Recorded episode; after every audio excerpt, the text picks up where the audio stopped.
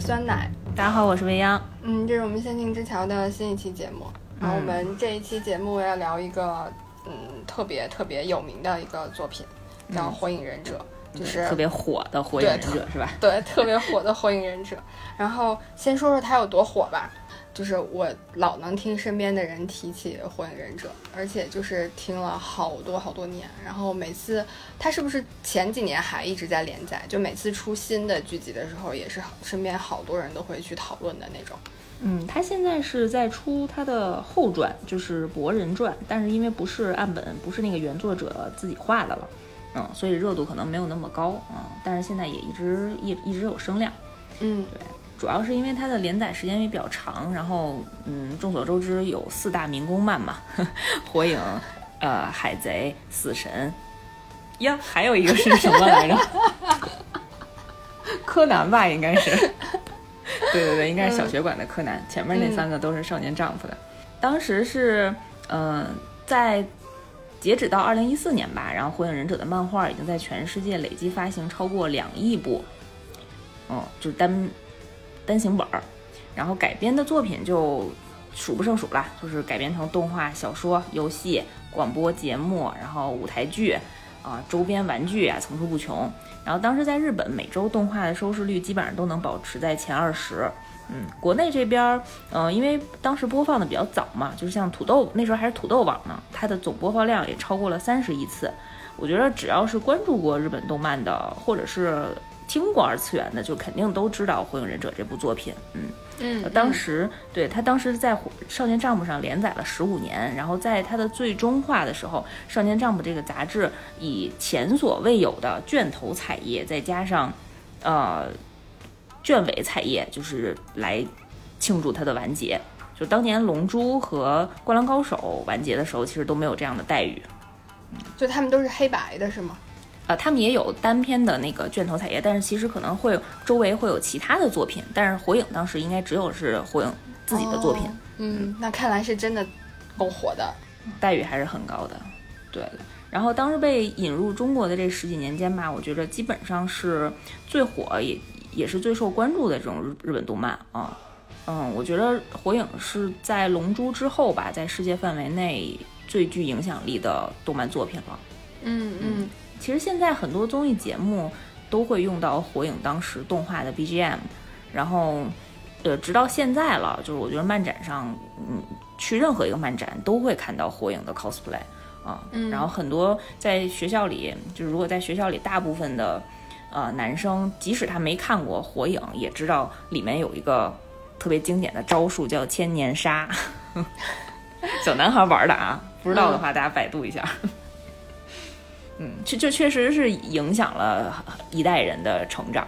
嗯嗯，就其实我是只就是经常听别人提起《火影忍者》嘛，嗯，但是我其实并不知道这个就是讲的是一个什么样的故事。然后，嗯，也是今天想跟未央一起回顾一下这个故事，然后回顾一下经典的这个故事，对对对，然后让我就是再进一步的了解。就是这个火影忍者，而不单单只是知道这个名字。行，大概介绍一下。嗯，就是火影忍者呢，它是日本漫画家岸本齐史的一个代表作。它是从一九九一九九九年开始在周刊少年 Jump 上开始连载，然后在二零一四年十一月十日发售的 Jump 第五十号，然后宣布正式完结。然后整个的正片呢，一共有七百话，完整的七百话啊。然后单行本是七十二本，七十二本书。然后作品的作品的设定啊，是在一个忍者的世界，那个主人公是漩涡鸣人，大家都比较熟啊，比较熟这个名字啊，因为日文的啊哪路托，呃就是日文火影忍者的那个啊名字就是鸣人的发音哪路透。啊，然后这个我听过，这个发音我听过，对吧？然后鸣人呢，他是一个特别让人头疼的问题少年，然后从小是一个孤儿。十多年前呢，第四代火影为了保护村子，将攻击村子的九尾妖狐封印在了鸣人的体内，然后所以他从小呢受尽了这种村子里面这些村民的冷落。然后他从小呢也不好好上课，拼命的做各种恶作剧，然后其实他是为了吸引到大家的注意力嘛。然后虽然大家一开始呢都挺不理解他，挺不待见他的，然后但是他在忍者学校也受到了像伊鲁卡老师对自己的关心和认可，然后使他逐渐的获得了自信，然后以及前进的动力。然后为了让更多的人认可自己，然后漩涡鸣人他的目标呢就是成为火影来保护这个村子。然后整个故事呢就是围绕鸣人的不断的成长奋斗，然后他和他的这些可爱的伙伴们，然后以及忍者世界里面的各种呃争斗和阴谋，围绕着这些展开的。你刚刚说它连载了多久？连载了十五年。连载了十五年，对，九九年到二零一四年。哇，那这个这个故事得多丰富啊！对对对，就是因为本身这个作者啊，他构建这个忍者世界里面是一个很庞大的世界观，然后因为它里面也有一些呃眼花缭乱的忍术啊，然后那种浑然天成的自然元素和他那些招数结合起来的那些花招都特别有意思，然后还有一些呃非常有考究的门派和家族，都是有一些历史渊源的，能查到很多呃历史的一些知识点。然后还有忍者世界里面的一些善恶交织的这种多面性，他讲了很多人性的道理，大大小小的，嗯，然后还有这种，嗯，一些政治方面的，呃，内容吧，就是类似于大国小国之间的一些政治阴谋啊，然后名门望族之间的一些权力斗争啊，然后还有这些，嗯，大大小小的有血有肉的这些人物和他们背后的故事体现出来的这些人性和感情啊，非常多，我觉得每一个方向都可以做一期节目来聊。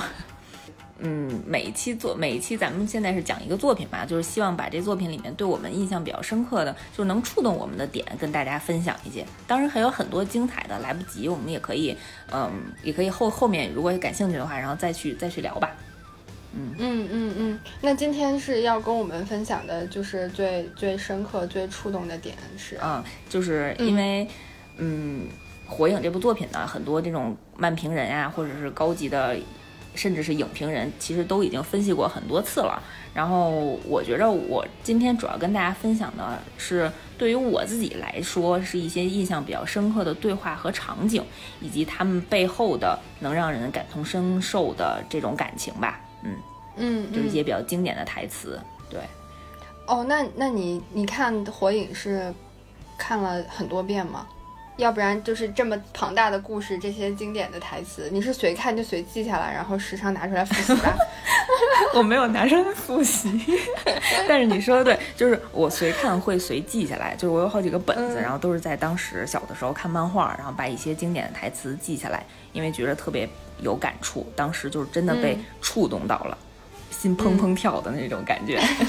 嗯，然后是心动的感觉，是心动的感觉。然后火影的话，其实我从头到尾完整看的话，只看过三遍，当然不包括就是中途可能会有呃想起来个别情节，然后再去翻一翻，就是从头到尾完整的就看过三遍。一个是我在高中时期它正常连载的那段时间，嗯。对，就是从中间从从零几年的时候，然后追到最后完结，然后第二遍呢是在刚开始工作的时候想去重温，嗯，那个时候可能缓解一些工作压力吧，就找一些老老老动漫又重新看了一遍，然后第三遍呢就是在做这个节目之前的几个月，嗯，对，因为有一个好闺蜜啊，就是我们经常提到的妖总，因为她在那个儿童美术出版社工作，然后他们出版社是国内呃出的像。火影啊，还有网王啊，这些少年漫画官方简体中文版的单行本是他们这个出版社出的。对，所以他给我寄了一套火影的单行本的书，嗯，特别沉，我觉得那快递小哥搬上来的时候特别不容易。然后我大概看了看了半个多月，嗯嗯，太太爽了，就你知道纸质感的那种。摸在手上那种触感，那种单行本，哎呀，我觉得是 pad 或者手机或者电脑看完全比不了的。就是你知道摸单行本的时候，你是能闻到那种纸质的芳香的，对，那个墨香味嘛。对，所以我现在我现在看书也都是，如果我看书的话，我肯定是会看纸质版的。就我觉得用就是电子书去看，好像就没有那个仪式的那个味儿了，是吧？没有那个味道，就感觉自己好像不是在看书，是在玩游戏一样。哎，那那个就是你看完了就是三遍之后，这个火影对你来讲，你从就是因为你分了不同的时期去看嘛，然后你最近一次看的时候，跟你之前看的时候，对你来讲触动的点都还一样吗？还是你还有更更深的理解，或者你觉得火影带给你的，觉得就是你觉得最重要的东西是什么？嗯，我觉得其实还挺不一样的。就是我发现，在每一遍看的时候，因为最开始第一遍肯定是跟着剧情走嘛，因为你不知道之后要发生什么。然后第二遍看的时候，其实就能看到里面的很多细节，就是第一次看，呃，没太关注或者是遗漏遗漏掉的，然后你才能更深刻的去理解为什么这些人物当时在这个场景下会做出这样的判断和选择。嗯，然后第三遍呢，啊，当然有一些私心啦，因为我们要做节目嘛，所以我就可能刻意的看了一些，呃。当时印象就比较深刻，然后他这个这个片段发生的一些前前后后的原因，嗯，就会有这样的不同的那个不同的动机，然后对我的感触其实也挺不一样的。最开始的时候可能就是，呃，看到这几个人的这些关系，然后他们，嗯，坚持自己的梦想，然后，嗯，保护有保护的人，然后也有不得已伤害的人，可能有一些开心和痛苦吧。然后那个时候就会小的时候嘛，感同身受。嗯，也也非常激动，然后再往后看的时候，其实能更深刻的理解他为什么要做出这样的选择，就是这个人物当时所在的那种情况，他做出这样的决定，他背后背负的一些责任，然后他选择这件事情，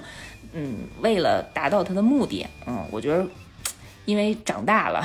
背负的东西可能会更多了，会往自己的身上会去带一些，然后也会用一些。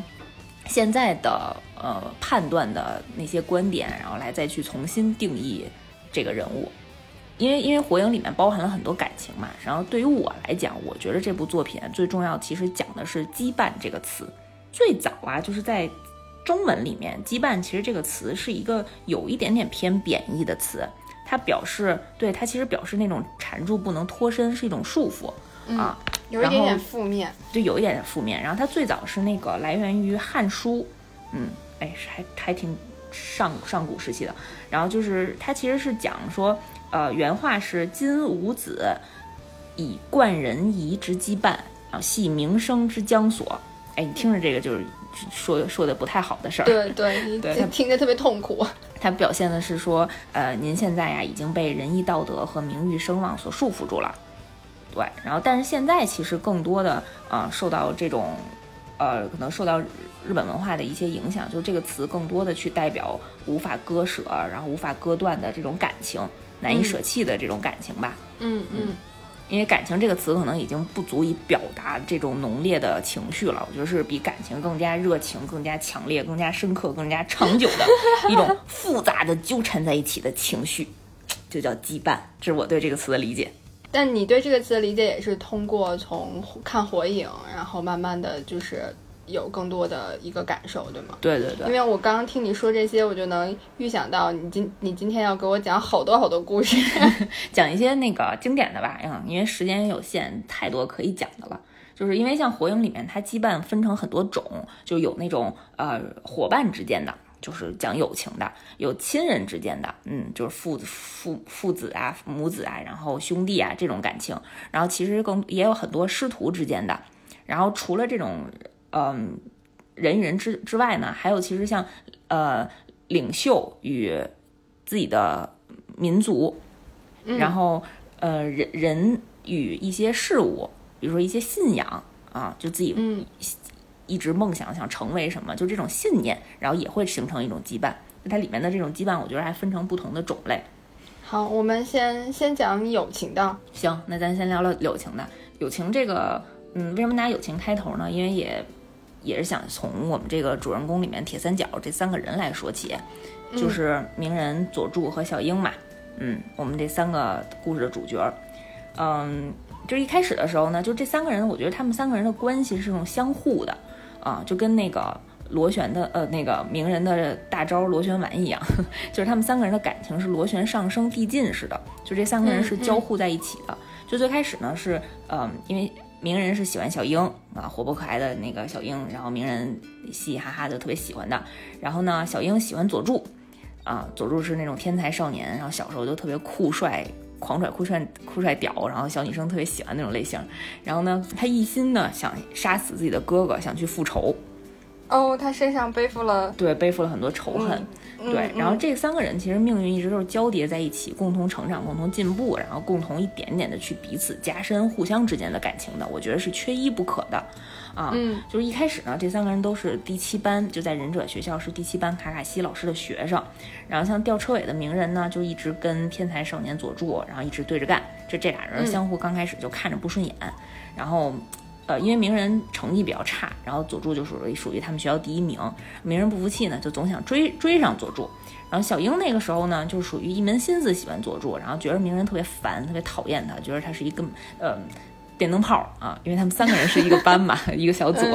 啊。嗯。然后呃，小英那时候就觉得只要佐助能认可我，然后多看我一眼，我就特别开心，所以他根本就不 care 鸣人，就不在乎鸣人。嗯。然后就鸣人就。很喜欢小樱，就希望说那个小樱赶紧关注我。你看我做成功了这件事儿，然后就但是小樱一直都在关注佐助，就所以对佐助就更生气了，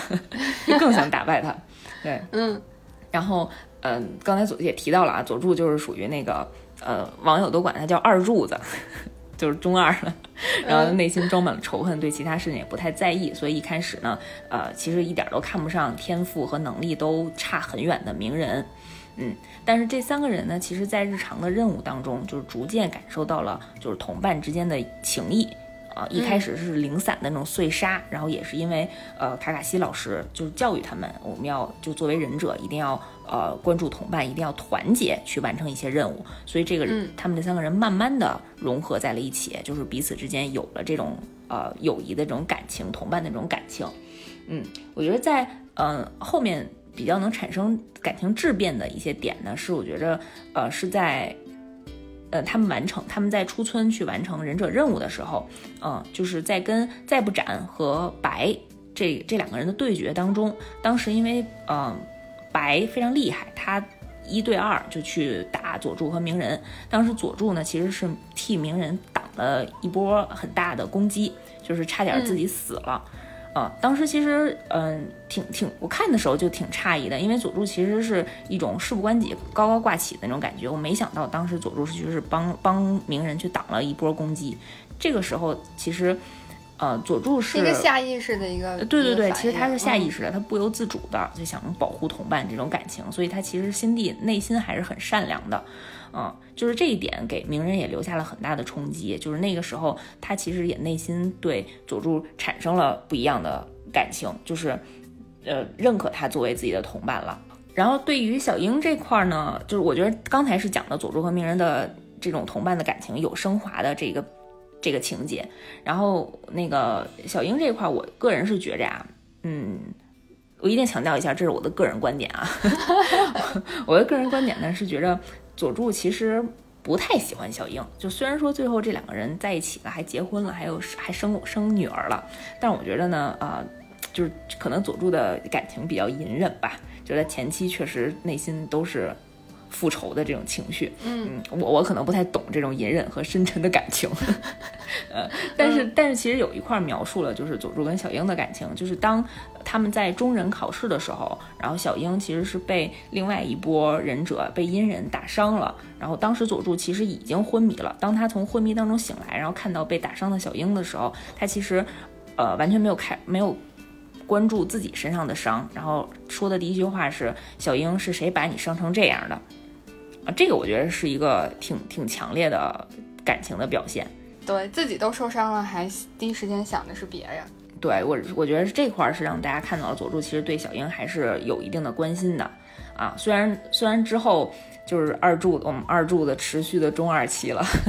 就是他因为想要获得力量嘛，然后想去复仇，然后从火影村离开，然后走的时候呢还打晕了，就一心想要跟自己走的小樱。因为那时候他已经比较偏激了，他也不想不想拖累别人嘛，嗯啊，就把小樱打打晕了，就自己一个人走了。就是当然他在后面偏激的去寻找力量的过程中，也曾曾经下过死手，想要杀掉鸣人和小樱，就被仇恨冲昏了头脑。呃，对，就是他那个时候。为了获得力量，就有已经有点不管不顾了啊！嗯嗯，对，所以我对佐助这个人的感情其实也挺复杂的。我我身边很多人都视佐助是自己少年时期的男神，嗯，我我就，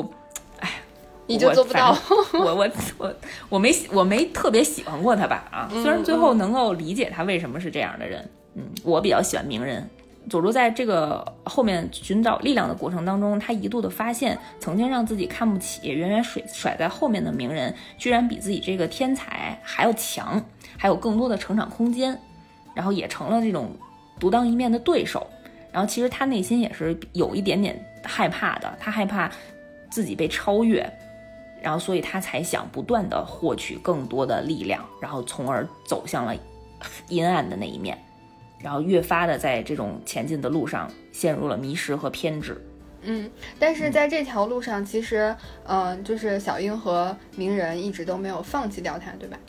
对对，其实，嗯，刚开始的时候，鸣人和小樱其实一直都是想把佐助拉回来，嗯，拉回到自己身边，就是拉回呃带回村子。嗯嗯，先说小英吧，就是因为她从开始一直是一个只有恋爱脑的那种小女孩。就他他在前期设定里头，就是一心喜欢佐助，那很比较单纯的，然后大力的这种怪力女生，呃，就也特别开朗，嗯，然后在经历了自己喜欢的人，嗯，远离自己，就是离开了，然后自己又是非常弱，然后是一个弱鸡，连追赶的能力都没有的这种情况下，他其实很挫败，就是也经过了自己的一个低落的时间。然后，但是他后面就重新定义了自己吧，因为其实小小樱虽然是个女生，但是她在这个忍者世界里，她其实不弱。然后她其实有能够，她其实比鸣人和佐助更强的是他的控制的能力。当时卡卡西老师也是表扬他，他在控制自己查克拉的能力的时候，其实比佐助和鸣人还要强的。嗯嗯，所以他其实发挥了自己的优势啊，他转修奶妈这条路线了。哎，这个名字。从那个公公从当一个输出，然后变成当一个奶，当一辅助。嗯嗯，对。然后他跟着那个跟着纲手去学习了很很好的医疗忍术，然后逐渐也慢慢的成长为了一个就是手能肩手能挑肩能扛，能够独挡一面的优秀女忍者，成为团队当中一个不可或缺的呃。就是辅助的中坚力量，然后他也是曾经只能远远的看着鸣人和佐助的背影，然后到后面能够成为一个有声的力量，然后说出来就跟他们说：“你们的背后交给我吧。”就这样很有力量的这这个话，其实也是也是因为在整个这个过程当中，他看到了鸣人在追逐佐助来，在帮自己帮助自己想把佐助带回来的这种不不懈的努力，然后以以及看到了就是佐助也在不断的。为了提升自己，去去寻找力量，也希望不要拖两个人的后腿，嗯，然后从而来锻炼自己。然后除了事业方面呢，就是在面对感情上，就他其实也是从曾经的一根筋无脑的喜欢佐助，然后再经过嗯鸣人一次一次的想把佐助带回村子，但是失败的情况下，然后鸣人小樱在跟别人的交流过程中，发现当时。因为鸣人跟小樱做下过一个约定，就是说，我一定会把佐助带回来的，这是我跟你这一生的约定。嗯，就是这个约定其实束缚了鸣人自己本身，就是小樱觉得是自己束缚了鸣人，所以。他当时是跟鸣人讲说：“我我不需要你把佐助带回来了，就是他觉得这件事情是对鸣人来说是非常残忍，也也有压力的，所以，我他所以他特别希望鸣人能够放弃之前的约定，然后还骗鸣人说，我我一点都不喜欢佐助了，我现在喜欢你，就多么苍多么苍白无力的骗骗局啊！嗯，对，当然也被鸣人。”识破了，识破了，对，所以其实当时小樱的心情是很复杂的。她一方面是希望说自己的这份感情不需要让自己的同伴来替自己承担了，然后她自己已经成长了，所以她其实想，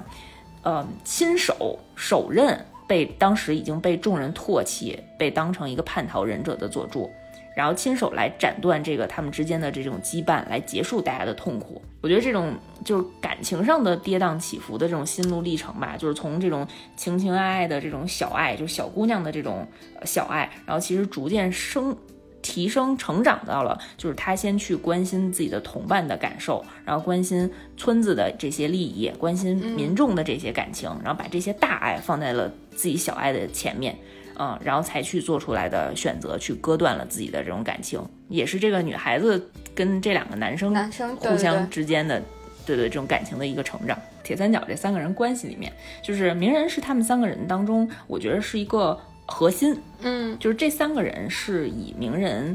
呃，作为一个连接点，然后能让他们三个人彼此产生强烈关系的一个枢纽。嗯嗯，就是因为佐助和小樱其实都出现过想要亲手斩断彼此之间关系、彼此之间羁绊的这样这样的动机和行为。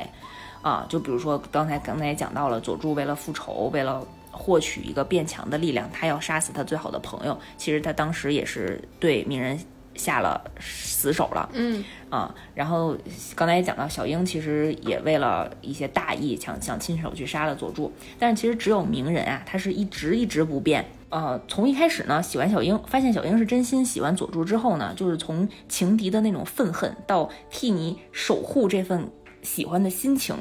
的这种约定，嗯嗯，就是自己的内心已经有了这样的转变，然后就一直想要把佐助带回来，想要把佐助完整的、健康的、活着的带回来，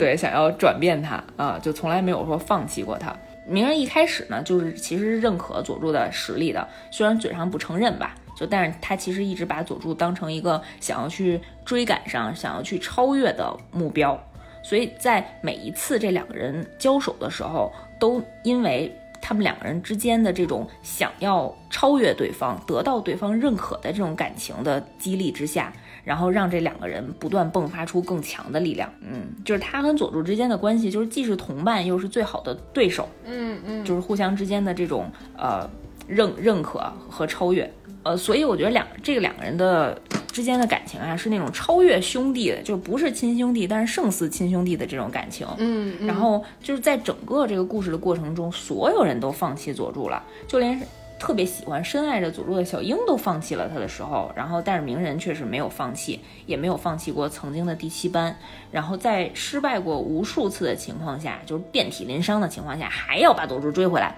啊，当时给我留下一个印象特别深的片段是，嗯，那个鹿丸小分队，然后去把佐助带回来，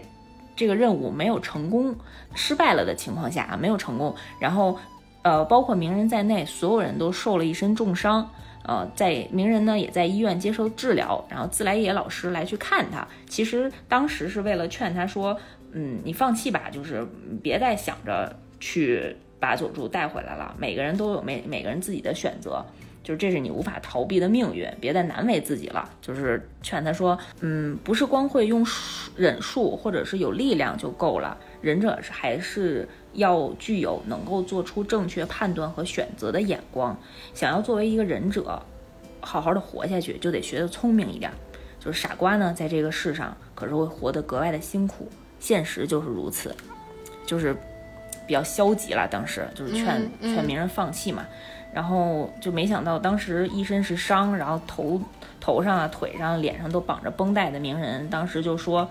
我我明白了，如果这就叫聪明的话，那我宁愿当一辈子傻瓜。”嗯，我也愿意当一辈子傻瓜。虽然虽然就是听起来。是对的，但是感觉感受到了成年人，嗯，不是，也不是成年人，就是感受到了那种无奈，就是成年人无助嘛，对，因为他尝试过，然后自己失败了，就是希望自己的后人不要太辛苦，嗯嗯嗯。但是当时鸣人的眼光就非常坚定，就是我不，我要是不呢，我要是不，我就不，对我就要当个傻瓜。这个这个场景对我来说印象还是挺深刻的，我就你就能感受到他其实，嗯，作为一个成长的少年的那种坚定。我觉得只有少年时代能够对一个追求或者是一直坚持的事物能够保持这样坚定的内心。就所以这三个关三个人的关系都是相辅相成的嘛。刚才也大概讲了一下这三个人的不断的成长，嗯，就是大家都说那种，嗯，在不断成长的过程中啊，最大的动力其实是来自你最好的对手。就是因为如果能你能有一个跟你不断吊着那个劲儿，然后又跟你水平差不多，不能跟你相差太远啊，嗯，就你能够互相之间不断追赶的这样的对手，我觉着应该是在成长的道路上算是非常幸福的一件事儿。嗯，就是你有了目标，你有了动力，嗯，就跟跑步的时候啊，就是你自己一个人跑，你可能感受不到你的速度、你的变化、你的能够超越，但是如果你超过了。你前面那个人，或者你们两个人就就吊着，就是互相就是想超过对方，你真的就能跑得会更快一些。嗯，我不知道你有没有这样的感受，就是你在这么多年的成长道路上有没有这样的好伙伴？哎呀，就是你刚刚说那个，如果能有这样一个伙伴，就觉得是特别非常幸福的一件事儿。我当时，我我听完，我觉得我也挺羡慕的。但我想了想，我好像没有这样的小伙伴。但不是因为说，嗯，小伙伴们不好，或者是太好了，就是我好像没有那个，没有什么竞争意识。你虽然没有这么明确的这种这种竞争，因为我觉得咱咱们现在的生活的环境下不需要这种拼了命的对抗型的竞争嘛。嗯。但是我说一种形态，就是你可能身边经常会有，就是就是成成年世界里经常会有人去组那些学习小组。啊，这都不然后无疾而终了。就是当你自己一个人坚持不下去的时候，你就特别希望有人能够鼓励你。然后比如说你看见对方发了一个今天读了，今天背了一百个单词，你就特别想不能不能输，我也得背一百个，不，我得我得背一百零一个，对吧？嗯就是互相这种这种吊着劲儿。就是我现在还有这样的学习小组呢，哦嗯，但是我都落人家好，就是背来背套圈了好几圈了那种。人家坚持了好几百天的那种 读读课文儿，但是，但是就是呃，我我想到一个可能不是，就是像这种嗯目标标着劲儿的这种感觉，就是我在想，嗯。你刚刚讲到他们三个人在不同的过程当中，然后通过下意识的一些行为，其实都通过自己的行动，然后去表达了对对方的认可，包括就是特别是佐助和鸣人之间，然后他们都是通过一次次团队的合作、团队的作战，然后去呃形成这样的一个、嗯。呃情感的羁绊。我就想起来，就是嗯、好像就是加班的情况，如果是比较多的话，你就会特别容易跟你的同事成为朋友。啊，就是同甘共苦对嘛。对对，就是我发觉，就是我身边，比如说我以前的同学，他们都会觉得同事特别的，就就就觉得同事是同事，很一般，所以他们会听到我说我跟同事会一起下了班出去吃饭，或者甚至会跟着同事约着可能嗯休假一起出去玩的时候，他们都觉得特别意外。然后我想了，我那时候想了想，就觉得因为可能加班太多了，我们大部分的时间都是呃和彼此和他们一起度过的，然后会遇到各种各样的困难。然后大家都是一起咬着牙，然后一起互相鼓着劲儿过来的，然后好像那个情感也会更更羁绊的更深一点儿。嗯嗯，就是可能没同过甘，但是一一定共过苦。嗯嗯，呃，那个同甘的时候就是项目上线的时候，就是起庆祝啊，脱的时候，也是一种。对，对对对，嗯挺好的，我觉得挺好的。我觉得现在能在嗯工作场合能够结交上能够交心的朋友，真的挺难得的。挺难得的。嗯嗯嗯，就是一般这种朋友都是学生时代积累下来的嘛。对对，我觉得就是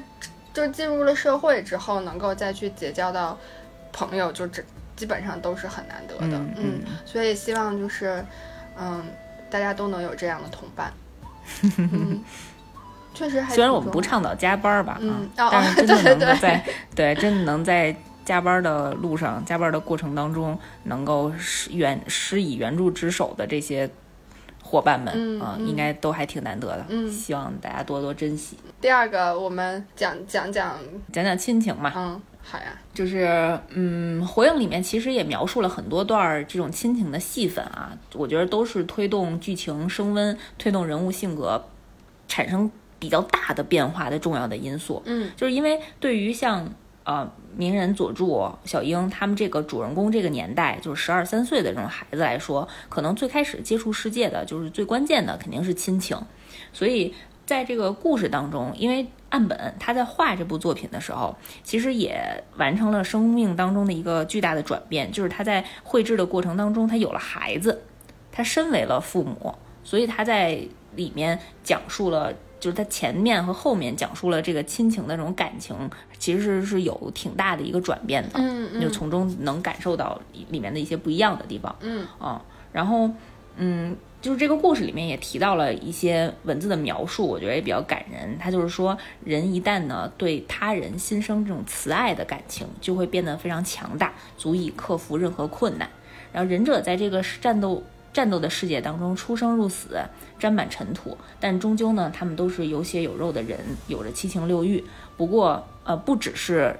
这种忍者世界里面的杀人工具，嗯啊，所以在故事当中去传达了很多比较温暖的这种慈爱的感情。嗯嗯，我觉得比较呃印象深刻的就是，印象最深刻的应该就是鸣人他他的亲情的这个故事，就是因为众所周知啊，鸣人是一是个孤儿，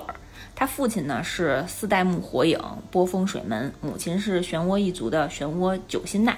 但是在鸣人出生的时候啊，因为当时爆发的九尾事件，然后使得他的这个父母都牺牲了。在牺牲之前呢，四代目火影水门把九尾封印在了鸣人体内。但是因为九尾它是一个怪尾兽，一个怪物嘛，当时、呃十多年前对村子也造成了很大的伤害，就是、呃杀了很多，吃了很多人，杀了很多人，造成了很大的灾难。然后所以在这个灾难过后呢，村子里面的人对于身体里封印着这种怪物的鸣人都非常排斥，啊，他肯定不让小孩跟他们跟他玩儿啊。啊，万一哪天他暴走了呢，是吧？我我一开始的时候就特别不能理解，我当时就在想说，为什么一个父亲要把这种怪物封印在自己孩子体内？对，我也想问，这个不会很危险吗？对吧？是吧？是吧？很危险。然后，但是当时想，你肯定是有理由嘛，毕竟是主角。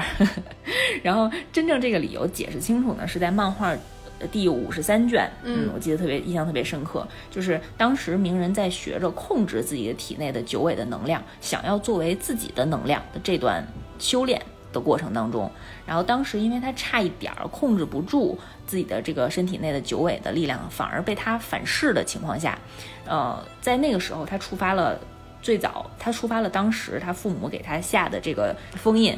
啊、他遇到了年轻的时候的妈妈，嗯，然后他的母亲，对，就是九心奈，他他妈给他讲述了当时九尾事件的一个完整的故事。嗯我简单的再跟大家回顾一下啊，就是因为本身啊，他妈是就是装载九尾的容器，就是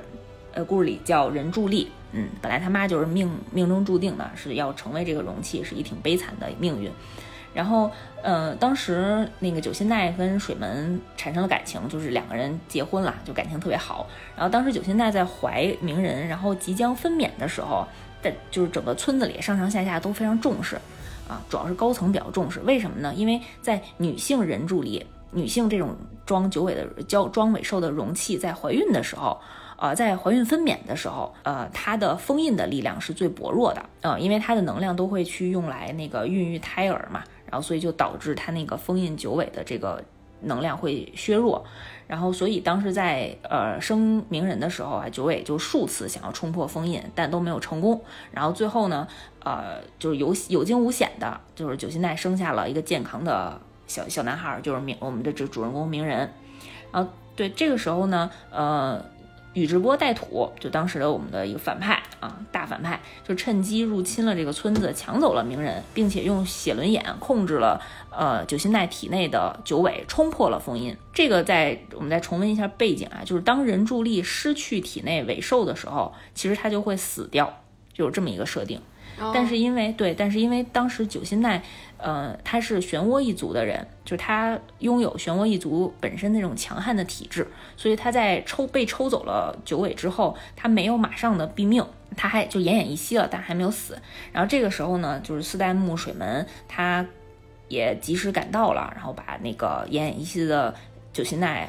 呃和鸣人救走了。但是当时呢，因为呃带土的攻击，他其实又回到了村子里，然后和暴暴 走的九尾开始战斗。然后虽然他当时呃也是非常机智啊，非常非常厉害，击退击退了我们这个坏人带土。然后，但是他想着说，这个九尾一定要，九尾是一个特别庞大的怪兽，他一定要把它呃远带走，远离村子。所以他其实是把他带回了，就是他跟九心奈本来在村外的那个呃一个一个房子，想要把九尾重新的封印起来。嗯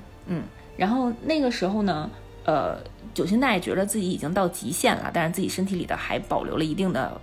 一点点的能量。那个时候他就想使最后使尽自己生命的最后的一一点力气和九尾同归于尽。呃，那个时候，那个那个那个片段非常感人啊，就是母母作为一个母亲，她刚临盆，刚生了自己的孩子，我控制一下情绪，对，但是为了保护村子嘛，就是想跟这个怪兽同归于尽。但是他当时的遗憾就是，就是跟水门跟父亲讲说，他唯一的遗憾可能就是想看到长大以后的鸣人。嗯然后爸爸当时听完呢，就是也非常的呃感动，但是也非常的懊恼，觉得自己呃身为一个男男子，然后也没能保护好母，就是他心爱的女人和自己的孩子嘛，所以他爸爸当时做了一个非常呃非常艰难的决定，就是他决定牺牲自己，他用了一个那个呃封印的术士，他决定牺牲自己，封印九尾呃一半的能量，然后把另一半的能量封印在鸣人体内。嗯，呃，因为设定原因啊，就是他那个要使这个招数，必须要牺牲掉自己，然后且他没有办法完整的把九尾封印起来，他要留一半，只能封印在鸣人的体内了。因为一因为爸爸当时相信自己的孩子其实是呃整个村子的预言之子，就是他觉得借助九尾的力量，我的儿子是能够开创未来的人，是一个嗯很关键的人物。嗯。对，所以他当时是计划把妈妈仅存的一点能量、仅存的一点查克拉一起封印在鸣人的体内，这样，嗯，妈妈在鸣人长大之后的某个瞬间还可以跟鸣人见上一面，就是这个瞬间，对吧？对，就是刚才说到了，就是鸣鸣人长大之后训练的时候见到了他母亲的这个瞬间，就是父亲当时是希望能用这个最后的一个招数，然后让母亲圆满自己的一个这个遗憾。因为妈妈也刚才说了嘛，就特别想看到长大以后的儿子，嗯啊，就但是当时呢，就是嗯，他他他他爸和他妈还吵了一架，因为两个人都是都是那种愿意牺牲自我，然后去保护对方的人，然后他妈就特别不能理解，然后他就觉着，嗯，就他不想让名人背负这么沉重的担子，就是母亲嘛，都是希望孩子只要快乐成健康成长就好了，嗯。啊，就不希望说什么预言之子啊，什么命运之子啊，这些都太沉重了啊，就还。就是一个小婴儿，你让他 自己的孩子嘛，嗯，你让他背负全村子的这种重担，嗯，而且他这是第一个当时不理解，第二个不理解就是他觉得父亲完全没有必要牺牲掉自己，就是为了让让让他让他妈妈以后能够见上孩子几分钟，对，其实时间也不会很长。他觉得他母亲更希望是说父亲能够在名人身边见证他的成长，他觉得这个是更关键的，嗯嗯，然后。他也希望说，不要为了为了国家，为了村民，然后不要不要为了这些东西牺牲自己的孩子，然后也不要为了我牺牲你自己，就希望父亲能够活着嘛。嗯嗯。然后，但是因为他爸爸当时是火影，是一个是这个村子里面的领袖，嗯，所以其实他觉着，呃，这就是忍者的使命。首先解决了他第一个困扰啊，就他觉着自己的牺牲是有必要的，就如果对于村子和对于这个国家是。有帮助的话，然后他还跟他妈说，就是就算自己活着也代替不了母亲。然后他觉得，身为母亲的你，哪怕时间再短，能够传达给名人的东西都比都比一个父亲多。他觉得这个是母亲的责任。嗯嗯，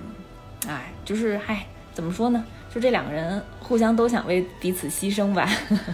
嗯，但是但是鸣人鸣人后来就还是没有了爸爸妈妈。对，还是就是嗯，也过了很艰难的一段成小时候的成长历程吧，嗯，对。但是后后面两个他们这个父母也达成了一致了，就是同意用爸爸的这种方式啊，然后想把那个九尾分别封印在自己就是父亲的体内，同归于尽，以及把另外一半就是封印在鸣人体内。然后当这两个人去去要施展这个术式的时候，嗯。呃，九尾就想去杀掉，直接杀掉鸣人。然后当时这父母两个人，然后也是用身体挡在了鸣人面前，就是一被九尾那个一个大手手爪穿透了身体，就他们两个人叠在一起保护着鸣人。嗯，然后在临死之前呢，他母亲絮絮叨叨的也说了好多话，就是跟鸣人讲说那个你以后长大了可千万别挑食，然后要好好吃饭。然后要健康成长，然后每天都要洗澡，不要冻着自己，然后也不要熬夜，要好好睡觉，然后多交朋友，然后交多少无所谓，但是要有几个信赖的，就是就是把 把本来可能在十几年里面、二十几年里面要要嘱咐的都一气儿嘱咐完了。对对对，然后还讲到说。那个忍者三禁里面最大的问题就是女人，就是虽然妈妈是女人，但是说不清楚，但是就是你迟早会喜欢上一个女孩子，但是不要被坏女孩骗了，一定要找一个像妈妈这样的优秀的女生，嗯，就很很感动。那个时候就已经就是吐着血，然后 也快死了，然后就但是特别想把这十多年的想要跟孩子说的这种情绪，然后全都，唉，嗯嗯。然后讲到讲到讲到最后，然后 他妈还说呢，就不好意思，那个都让我说了，还没让你爸多说两句。然后他爸就说了一句话，就是说儿子，我想跟你说的，和你这个啰嗦的老妈一样。嗯，哎呀，真的，就是画面的冲击感会更强烈一些嘛。然后，然后，然后这个镜头就拉回到现代，就是。鸣人和他妈妈在他的意识里面相见的这一块儿，然后等于说他妈给他讲述了当时他们离别的这段故事，然后，然后他妈也跟鸣人道歉，说让你成了这个九尾的容器，背负起我们的这种重担和责任，然后在你的成长过程中，我们也没有陪伴你，也没有给到你父母的爱，就特别对不起他。然后，哎，鸣人就说了那个特别经典的那句对话，然后他就说，你也不，你们也不需要道歉，就虽然我不知道，嗯。父母的爱是什么样的？因为你们一直不在我身边嘛。但是我模模糊糊的，就是有这种感觉，嗯。但是到现在，我听完这个故事，我真正明白了，是爸爸妈妈牺牲了自己，才保住我自己的命。然后我知道，早在身体里有九尾之前，我这个容器就已经被爱填满了。哎呀，就是所以，我所以我自己非常幸福。就当时那个呃漫画那个画面，就是一整张图都是鸣人的一个特别大的笑脸。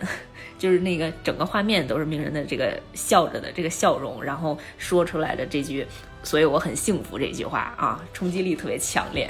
也特别感人。这个可能真的是要有做了父母之后才能画得出来的，确实可能是跟他有了小孩儿。对，就是安本他在画这部，呃，画这一段的时候，当时在单行本的那个扉页的上也写到了说那个。呃，因为他有了孩子嘛，而且他的妻子跟他聊了很多孩子之间的这种成长的问题，所以他才有了这段的故事啊。我觉得表现出来那种父母深沉的爱，真的表达的还挺好的。我觉得真的是一个，就你刚刚说的那个，是一个艰难的决定，就是就是该怎么选呢？该怎么做呢？嗯，这真的好难呀。我只是，我就忽然觉得。就是好心疼鸣人，既能够在这个故事当中感受到父母对孩子那种深沉的爱，同时也包裹着就是父亲作为一个领袖的责任，然后对村村子以及对人民的那种正义的大爱，他把这种大爱和小爱，我觉着完整的体现出来了。对，就是他的这个陪伴，其实缺缺少的这个陪伴的原因，是因为家国。家国的使命，还有这个命运的这个东西，就觉得好心疼他。嗯，没事，他是天选之子，预言之子。对，嗯，然后就是我们这情绪到这儿呢，我就特别想说一个能形成鲜明对比的另外的一个另一半的情绪，就是感动不 感动不能超过三秒，对吧？也很感动啊，但是也很感动，但是完全另一方另一个层面的，就是嗯。讲完鸣人就可以讲讲佐助啊，就是他们家完全就跟鸣人不一样，就是呃，佐助是一开始的时候是父母健都健在啊，就是他们家有两个孩子，佐助还有一个哥哥是宇智波鼬，嗯，然后哥哥呢是一个非常优秀的天才忍者，就是做什么都是第一名啊，然后特别小的时候就拿到了忍者学学校的呃很多优异的成绩，然后特别早的时候就能完成了很多呃大龄的。同学达成不了的这种目标，然后佐助呢一直对拥有这种才能的哥哥充满了憧憬，同时也有强烈的自卑。为什么呢？因为每次佐助在做成什么事儿的时候，他们家里他的父亲对他都特别冷漠，因为哥哥早就达成过了呀。就是而且比如说佐助十二岁，比如说十二岁拿了满分，得得到了一个什么成绩，哥哥十岁的时候都达到了，所以在佐助十二岁的时候，就对在他爸的眼里，这完全都不是什么事儿了。我没有必要表扬你啊，就是这件事情，你哥已经很早就达成了，而且你还比你哥晚了两年，对吧？就是这些都不新鲜了。所以其实对于佐助来讲，他一方面憧憬着很优秀的父亲和哥哥，一方面自己也非常自卑，然后内心呢也有一些很不满意的地方，就是他很想得到父亲的认可。然后，所以他其实一直都在不间断的努力训练，然后希望能够追赶上哥哥吧，因为超越已经很难了，哥哥真的非常优秀，所以他在掌握了宇智波一族，他们一族有一个嗯基本的忍术叫火遁豪豪火球术，其实也是一个挺难的这种忍术，然后他也在很小的时候掌握了这个技能，然后在施展给父亲看这个好久呃火。好火球术之后，佐助第一次从父亲口中听到了一直只对兄长说的夸奖，就是他夸哥哥的，就哥哥被夸的话，佐助也听到了，第一次听到。对，就是爸爸第一次认可了自己，然后说，呃，不愧是我儿子，干得好。之前是从来没有过的，因为之前这些表扬的话都是对哥哥说的，嗯，呃，所以。佐助那个时候真的非常非常激动，也很不容易。因为爸爸也说，他说那个今后你也要多加磨练自己，使自己能翱翔于天地间，无愧于身后的家徽。哎，觉得付出了这么多努力，终于得到了父亲的认可，多惨呀，孩子！对，这个这个父亲给予的这个包袱太重了，哎，太惨了。嗯，这个就是让我想到了国内很多家庭教育的模式啊，就是因为有很多的。家庭都是以这种批评式的教育来去培养自己的孩子的，嗯，就比如孩子达成了什么成绩，或者是努力的过程当中，他不会以不去不会去鼓励，不会去主动的鼓励和表扬，嗯，他会他会挑刺儿，他会觉得你这个地方做的还不够好。我不知道你有没有这样的经历？我家就是我觉得我家没有这么严重，就我家肯定我家不是批评式的教育，但是。嗯，我家肯定是那种不鼓励式的教育，不鼓励，对，绝对不会鼓励。就是，就是我从小得到的信息的就认知，就是学生该做的事情就是学习，所以呢，你的学习成绩好那是应该的。嗯嗯嗯。就是我不会因为我成绩好，我考了双百，我考了第一名而得到什么样的夸赞与奖励，因为这件事情我就是应该做成这个样子的。我如果，那你跟佐助一样啊，就是他爸会觉得你哥都能做到，你做成这样也是应该的。对，但是但是就是呃，这个就会导致是说，等到你到我到工作之后，我开始工作了，然后我就会觉得我那我工作好，我工作表现好也是应该的。但是很多时候就是。嗯，你你工作的时候跟上学是不一样的，就是上学考试它还是有那个分数线的嘛，就工作它是没有一个评判的一个很清晰的一个标准，量化的标准是吧？对对，所以我就会特别去在意周围人的评价，周围人的视线，然后来去判断我是不是做得好。嗯嗯，然后我觉得这个也是一个不自信的表现，但是我我不知道，就是就是。嗯，佐助的爸爸会不会批评他之类的？我们家倒是就是反正不批评我。他比如说我要如果真的没考好了，那他也不会批评我，也不会啊惩罚我。嗯，但是他就嗯。就是他可能不会做什么事情，他可能，但他也不会安慰你，就是他不会安慰我说啊没关系，下次考好就可以了，就这种也没有，他反而会跟你去特别冷静的、理智的让你去分析你到底为什么这一次没有考好之类的。嗯，还是还是挺理，还是挺理性的，是吧？对对，就是，就是就是我虽然不会得到惩罚。就反而会加剧了我的那个自责和愧疚感，就是那个是从内心深处然后往上涌的那一种。因为就是我如果，因为我得到的认知是我这个做好是应该的，做不好就不应该。那不应该他又不会骂我，他又不会不会怎么样我，我就会觉得更更加对不起他那种感觉。所以我就特别就是就是我就特别羡慕有一个段子，我不知道。你有没有看过？就是有一个小朋友，他就摔倒了，然后他爸爸妈妈就拍那个地板，说：“哎呀，都是地板不好，地板坏坏。”就是，然后就就是，对我当我当时就在想，哎呀，要是小的时候，或者是我成长的这个过程当中，有人告诉我没关系，你你你你考不好也是可以的。我觉得那个可能对于自己的那个，就是这种压力，或者是那种不自信或者自卑，这种可能就都会减少一些。所以我现在。在比如说劝慰别别人的时候，我都会跟他讲说，没关系，你这么做是可以的，是充分可以的。我觉得那个会给给予还挺大的力量的，嗯，因为我第一次听到别人跟我说没关系，嗯，你现在觉得怎么怎么样是可以的，你现在做成这个样子是可以的时候，我第一次听到的时候哗哗大哭。我可能年纪大了，克制不住自己的感情，因为嗯，就我可能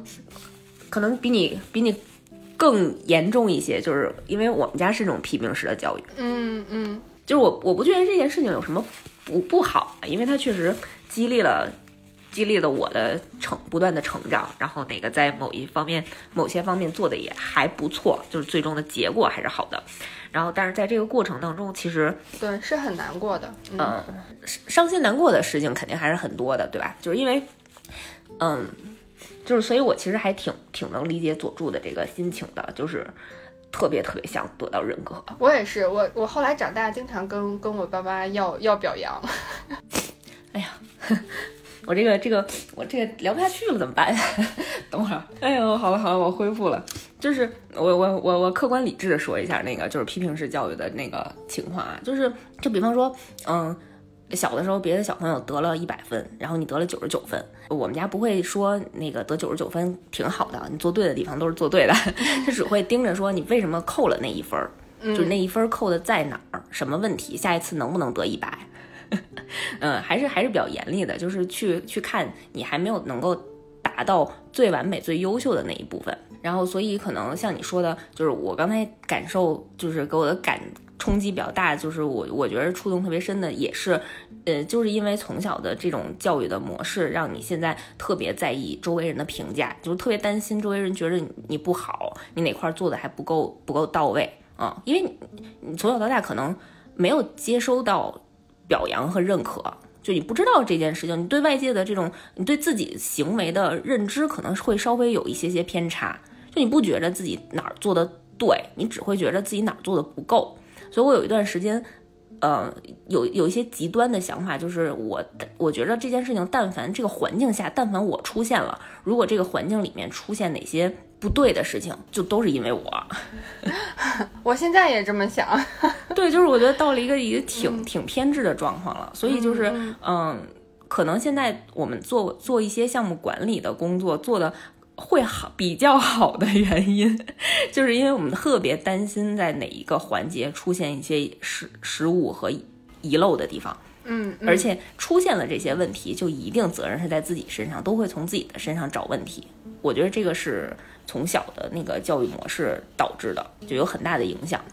嗯，肯定会有影响的。我们得到的正面反馈太少了。嗯嗯嗯，就是就是我们一直累积的都是负面的反馈，所以我在而且就是你你后来我不知道你有没有类似的经历，就是别人在给你正面的反馈的时候，你会觉得特别不真实。我可能不会觉得不真实，我可能会觉得，嗯，不是你的原因，是别人其他人的。我觉得是是一种鼓励吧，但是还有很多问题在。嗯，我会觉得特别的不真实，然后所以就是我感觉就是有点那种就是受虐的倾向，就是你必须 告诉我，这是两个病友的互相呻吟。你必须告诉我我哪儿不好，你才是说的是实话。然后你要是说我好，你就是骗我，就是我觉得不不可能，我不可能做好。对，然后后来后来有一段时间就是。有一段时间不是那个原生家庭的那个概念特别的火嘛，嗯，然后那个我就会觉得，我就会就是还挺简单粗暴的把这个东西都归因到就是原生家庭去了。然后后来就就想了想，又觉得其实呃每一个模式，呃每一种教育的模式，家庭的环境都不一样。然后呃就是有一个还挺有名的一个一个台词吧，就是韩剧《一九九一九八八》里面他们说的说。哎呀，你是第一次当女儿，但我也是第一次当爸爸。嗯嗯嗯。然后我就会觉得，呃，那个时候就释怀了，就觉得他们也是第一次当父母嘛。然后，所以其实我们都是，嗯，就人生就是试错的一个过程吧。他们在试错，我们也在试错。只是就是现在就是希望，如果以后我有小孩，我可以把之前试过的错不要再犯了就好了。我觉得特别好，嗯。虽然也是是，我觉得是算是 PUA 的一种吧。然后，但是，但是，我觉得还是这个里面还是有很多的爱在的。嗯，对，方式方法不一样嘛。哎呀，你聊一个火影，聊给俩人聊哭了。聊到原生家庭可还行？哎呀，嗯，那我们我们讲讲呃。对，讲讲另外的吧，就是那个有没有比较让你觉得其他的羁绊没有这么沉重的？我觉得羁绊都挺浓烈的啊，有的可能不会很沉重，但是也感感动的那种程度也是很深的。就是，呃，还有一个就是师徒之间的这种羁绊，就是在这个忍者世界里面吧，就是嗯，有很多对师徒的感情啊，就是比如说像伊鲁卡老师，就是鸣人的第一个老师，是因为有伊鲁卡，所以鸣人才能后面。站起来就是成为一个非常乐观向上、积极的孩子，跟伊洛卡老师非常有关系，因为他是第一个对名人敞开心扉，然后真心能够接受和认可名人的，就不要再在意别人的评价，不要在意自己内内心当中身上到底有什么啊，就是我我认可你，我觉得你以后一定能够成为火影，你就冲着这个目标冲啊，就第一个给名人这种鼓励的老师，嗯，然后引引领到引领他走上了正道。然后还有像卡卡西，就是从头到尾第七班的老师，就是那三个主人公的那个呃小班的老师，啊，也教了这三个人很多关于同伴、关于成长的这些道理。然后还有自来也，嗯，大家都特别喜欢的自来也老师，他是，呃，他既是四代目火影刚才讲的鸣人的父亲波风水门的老师，然后又是呃长门。呃，迷燕小南就是曾经另外一个三三人组的老师，然后也是我们主人公漩涡鸣人中后期的师傅。然后自来也老师呢，当时也说过一句特别帅的话，然后他就是说，呃，我们身为老师的使命就是要为后人树立榜样，并且提携他们，然后为此自己就算死也可以含笑九泉了。然后我们这种老师，我们这种老人家的耍帅就应该耍在这种方面。他还挺经典的，因为在忍者的世界里面，就是嗯呃，一个家族、一个氏族的这种风骨、信念、心愿，其实都是通过老师传递给弟子，弟子再传给传递给自己的弟子，就这种世代相传、不曾间断的，就薪薪薪火相传这种。然后在这种世世代交替当中交织而成的这种联系，然后经过非常。长久的时间，最终形成了坚韧的意志，就是你能让感受到故事里面的这这些主人公，这些呃小孩子，他们身上继承的意志，其实都是很多先人自己的师傅一代一代传递下来的，传承下来的。嗯，对，传承下来的。我这故事里面其实也描述了很多这种师徒之间的感情啊，一个好的老师真的能对孩子造成挺大的。影响的。那刚刚刚刚除了那个，就是提到了人跟人之间的羁绊，然后还有就还提到了好多，比如说像呃那个嗯人跟物之间，还有信仰之间的这些，这个可以给我们简单的也讲一讲吗？嗯，我觉得就是人跟事物之间也能产生强烈的感情啊，也可以称为羁绊。就比方说一种强烈到，嗯，你想成为某种人，或者你想达到某一个成就这种信念。啊，就比方说名人，他就热，非常强烈的想要去成为火影，我觉得这种也算是一种信仰的羁绊，嗯，然后就就是因为这种信念，然后一次一次的帮鸣人化险为夷，嗯，就是他每次在遇到困难或者是苦战的时候，然后都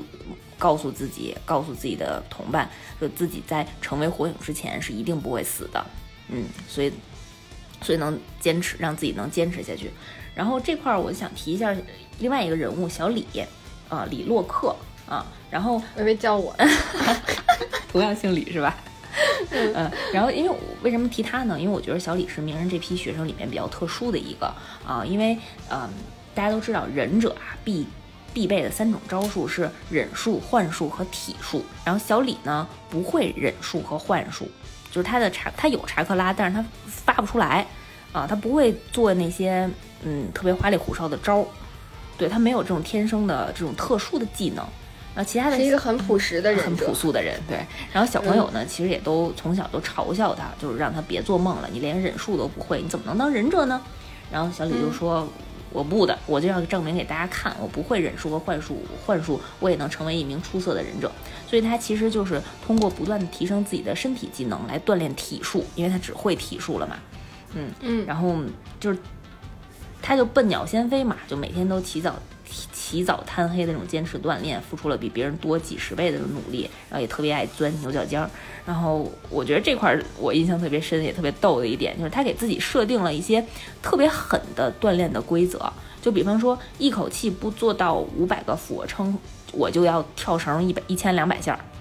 我天，对自己太狠了吧？何必呢？对，然后不能连续跳一千两百下绳的话，我就要再踢木桩两千下。这怎么还连环套啊？都对自己特别狠。然后后来那个那个小李上学之后遇上了小英，然后就特别喜欢小英。嗯，所以他在之后的训练当中呢，就给自己设置更逗的规则，就比方说，然后他看见前面天上落下了二十片落叶，然后他为了锻炼自己的快的身手，然后他就自己默默地说，啊，我要是我能在，如果我能在这二十片落叶落地之前都能接住的话，小英以后就会喜欢我，否则我就要单相思一辈子。太惩罚自己了，特别可爱。人家都是掰花瓣儿，他是接落叶。就用这些规则，其实他就就一直在强化自己的意志嘛，就是不断的提升自己，然后给自己设定这种即使达不成，然后也要更加努力去锻炼自己的这种规则，哦，特别可爱啊！对，我觉得我我我非常需要这样学习一下他这个设置规则的方式，因为我自己就觉得我是一个。就是没有那么强烈的信念感的人，然后我的毅力就会特别差。快学学这个了，对对对对，我也要设立一些规则。然后发现从第一个就没有达成，后面就根本完全达不成。就是在哪里跌倒就在哪里躺下了。可以可以，就是，哎，所以为什么需要同伴一起？对对，你看我们又说回来了，全全连上了，是吧？就是因为那个小李这块表现了，就是其实强者啊，它分成两种类型，就是一种是天生拥有优秀才能的天才，然后另一种呢，就是通过自己的努力，嗯，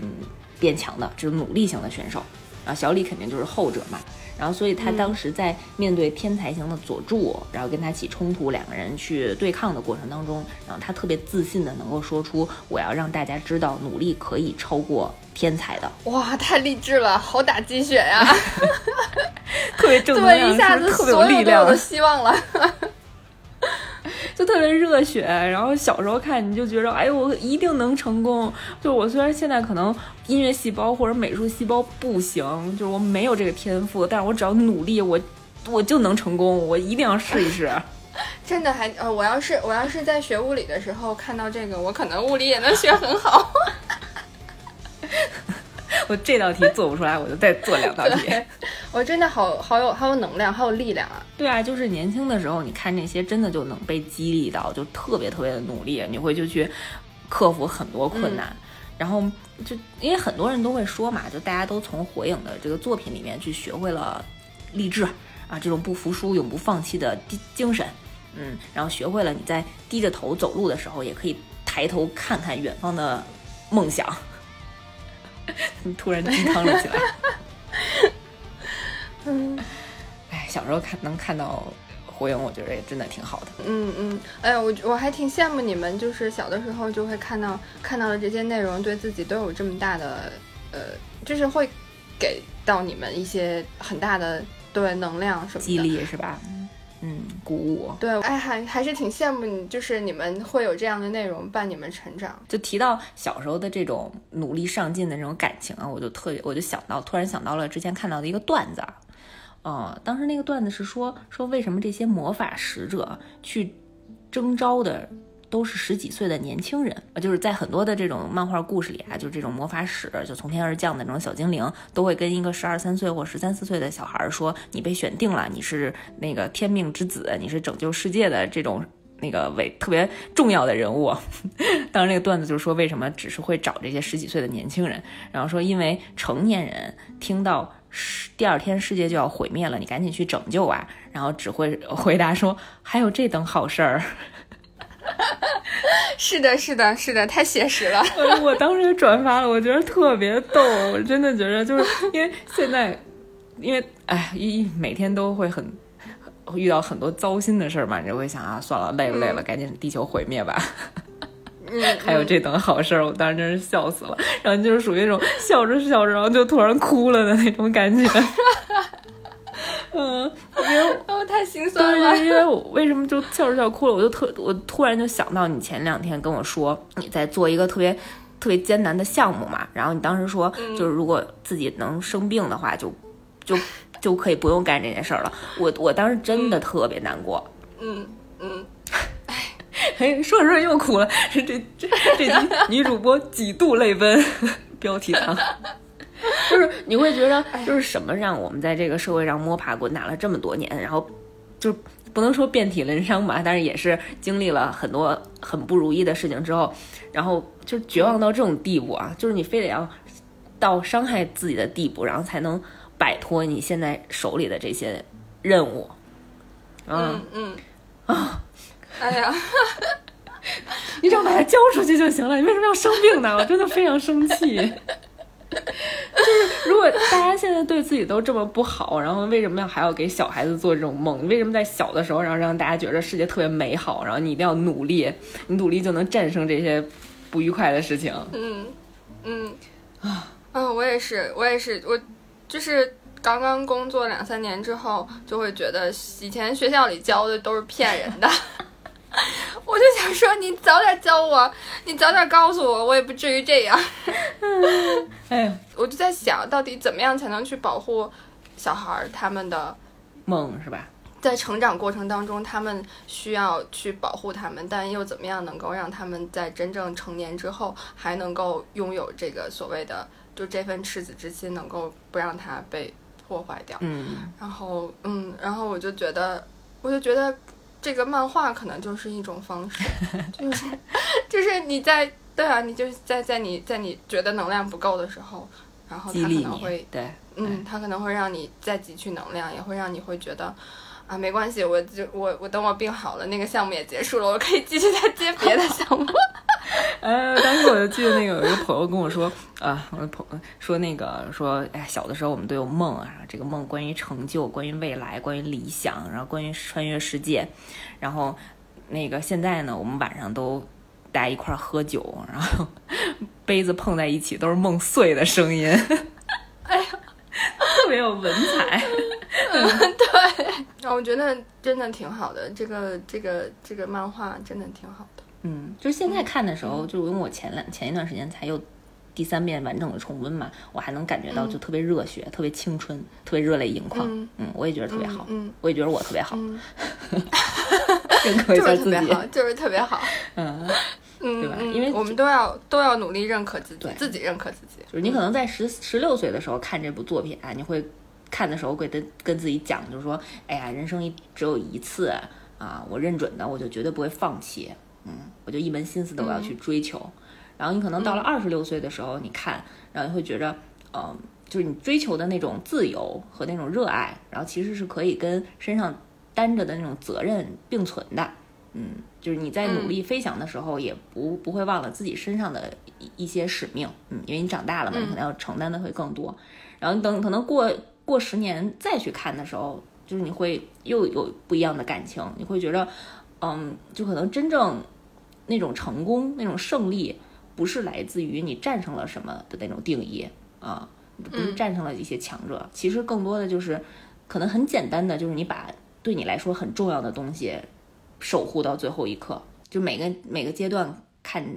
同样的作品都会有不同的心情吧。这个也是最早我们在录节目之前一开始的时候你问我的那个问题。嗯嗯嗯，对，就是我可能年纪越大，就我越会觉得，就是嗯，所谓的嗯。强大可能不是我们小时候理解或者普通人理解的那种强大。我觉得有的时候，呃，强大的人其实是最柔软的那那一群人，最温柔的那一群人。嗯嗯。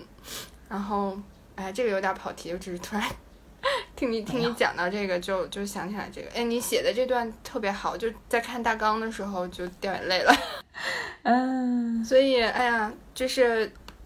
希望大家都能有时间。嗯，不管是在你觉得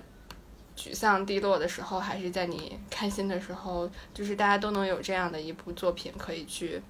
嗯，去寄情吧，陪伴你吧。嗯，对，就是其实火影它很多时候也想告诉我们，因为它里面像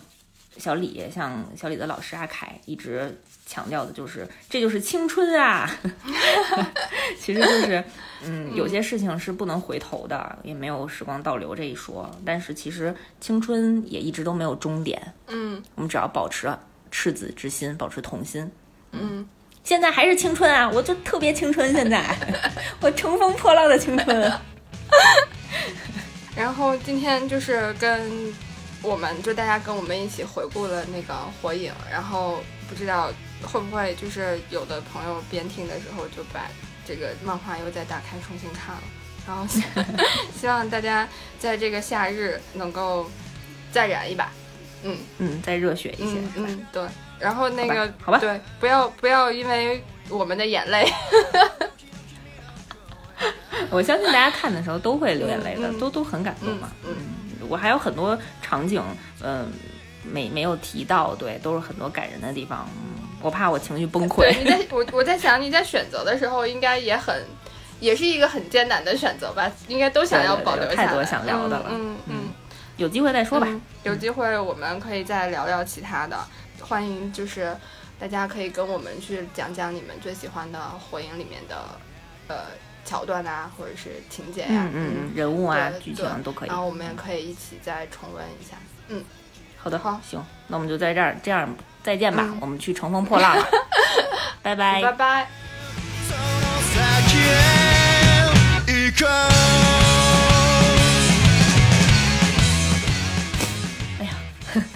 我这个这个我这个聊不下去了怎么办？等会儿。所以就是把我爸妈支开是对的。对对对，没事儿，爸爸，我待会儿会表扬你的。要把这段录进去，这这段要保留下来。我为了录这个节目，把我爸妈从家里支开了。我支开他们的方法是说，我一会儿录节目要说你俩坏话，你俩在我不太特别，我觉得不是特别合适，要不你俩出去遛遛弯儿。僕らの絆襲うまやかし蹴散らして